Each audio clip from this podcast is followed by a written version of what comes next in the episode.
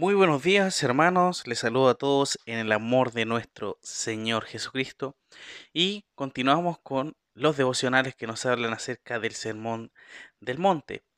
Eh, ya hemos avanzado bastante y por supuesto vamos ahora en la segunda parte que nos habla acerca del Señor y la ley.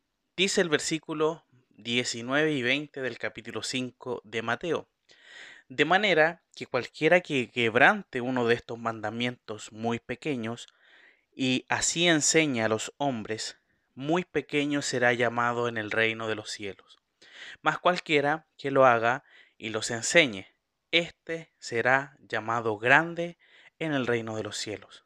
Porque os digo que si vuestra justicia no fuere mayor que la de los escribas y fariseos, no entraréis en el reino de los cielos. El Señor, hermanos, finaliza esta sección sobre la ley declarando que la persona que quebrante, es decir, que anule, que destruya, que suprima, y no se está refiriendo a enseñanzas grandes, ¿ya? sino que mandatos más pequeños de la ley.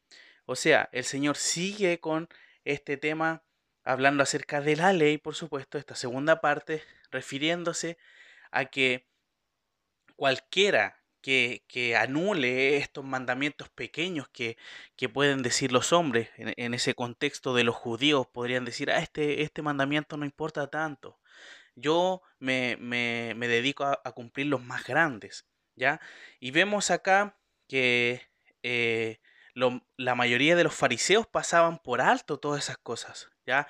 Entendemos con este texto y varios otros que los mandamientos tienen diferente importancia. Ya eso también lo dejan claro acá el Señor, pero no quiere decir que no se deban cumplir, ya eso es diferente. Y vamos a ver un ejemplo, solamente para mencionar. Un mandamiento pequeño, eh, Deuteronomio 22, del 6 al 7, hablando acerca de que uno, cuando vea a una, un ave con, su, con sus pollitos o con sus eh, crías, eh, huevos, hay que dejar el ave para que se siga reproduciendo y podemos quedarnos con las crías, ¿ya? Eso es un mandamiento así pequeño, o hablando acerca de que tenemos que cuidar la supervivencia animal. Pero vemos también otro gran mandamiento que lo menciona también el Señor Jesucristo en Mateo, capítulo 2, versículos del 37 al 40, ¿ya? El amar a Dios y amar, por supuesto, también a los hermanos. Ese es el gran mandamiento. Por eso vemos que hay diferencia entre eh, el, un mandamiento grande y otro pequeño, ¿ya? Cristo no dice, ojo acá, Cristo no dice que cualquiera que quebrante uno de estos mandamientos muy pequeños y así enseña a los hombres, será excluido del reino de los cielos.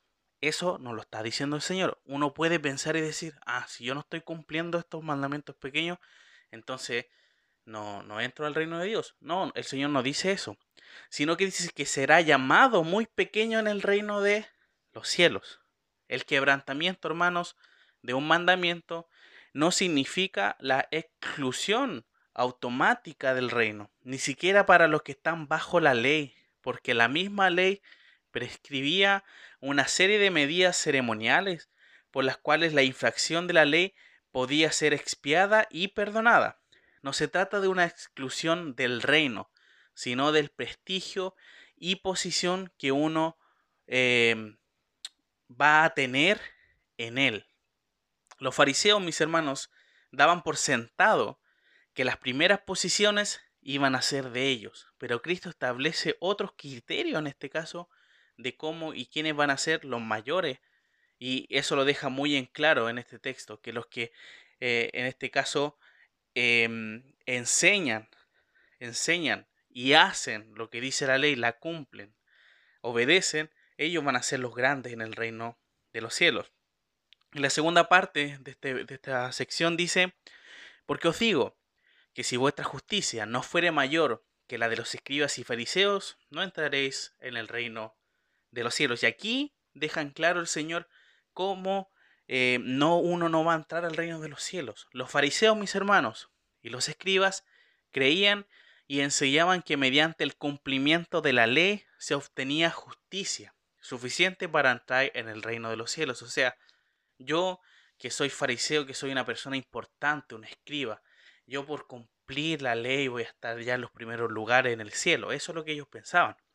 Pero Jesús pone como ejemplo negativo a estas personas, a los escribas y fariseos. Primeramente los escribas, hermanos, eran profesionales que se dedicaban a la enseñanza de la ley. Algunos formaban parte del Sanedrín, ya este eh, grupo de personas que eh, decidían cosas en el pueblo de, Dios o, relacionado con la nación de Israel.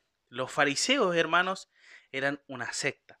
¿Y por qué una secta? Porque ellos mismos se eh, denominaban este nombre porque eran los separados. ¿ya? Ese es el significado de este nombre fariseo. Y ellos se consideraban aparte y superiores de los demás hombres. No sé si usted ha leído esa parábola del fariseo y el publicano. Y el fariseo diciendo y orando a Dios eh, que gracias por no ser como esta persona que está al lado mío.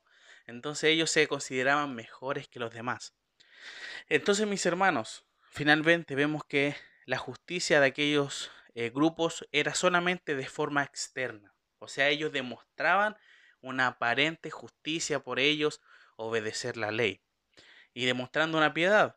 Pero y es por eso que el Señor conocía sus justicias falsas y más, encima eran a través de las obras.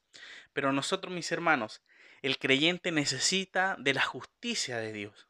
Y eso solo a través de la comunión y dependencia de Él, teniendo en alto la palabra de Dios. O sea, lo que el Señor dice en su palabra, debemos obedecerlo. No hay nada que digamos, ah, esto no es importante el Señor lo dijo, pero no importa si total, no es algo que, que si no lo haga me vaya a pasar algo. ¿Me entienden? Eso no es tener en alto la palabra de Dios, porque si es nuestra autoridad, si es lo que nos ayuda a saber cómo agradar al Señor, vamos a cumplirlo. Así que mis hermanos, que eso sea durante este día, ya que podamos eh, examinarnos, examinar nuestra vida si estamos obedeciendo la palabra del Señor. Vamos a terminar en oración.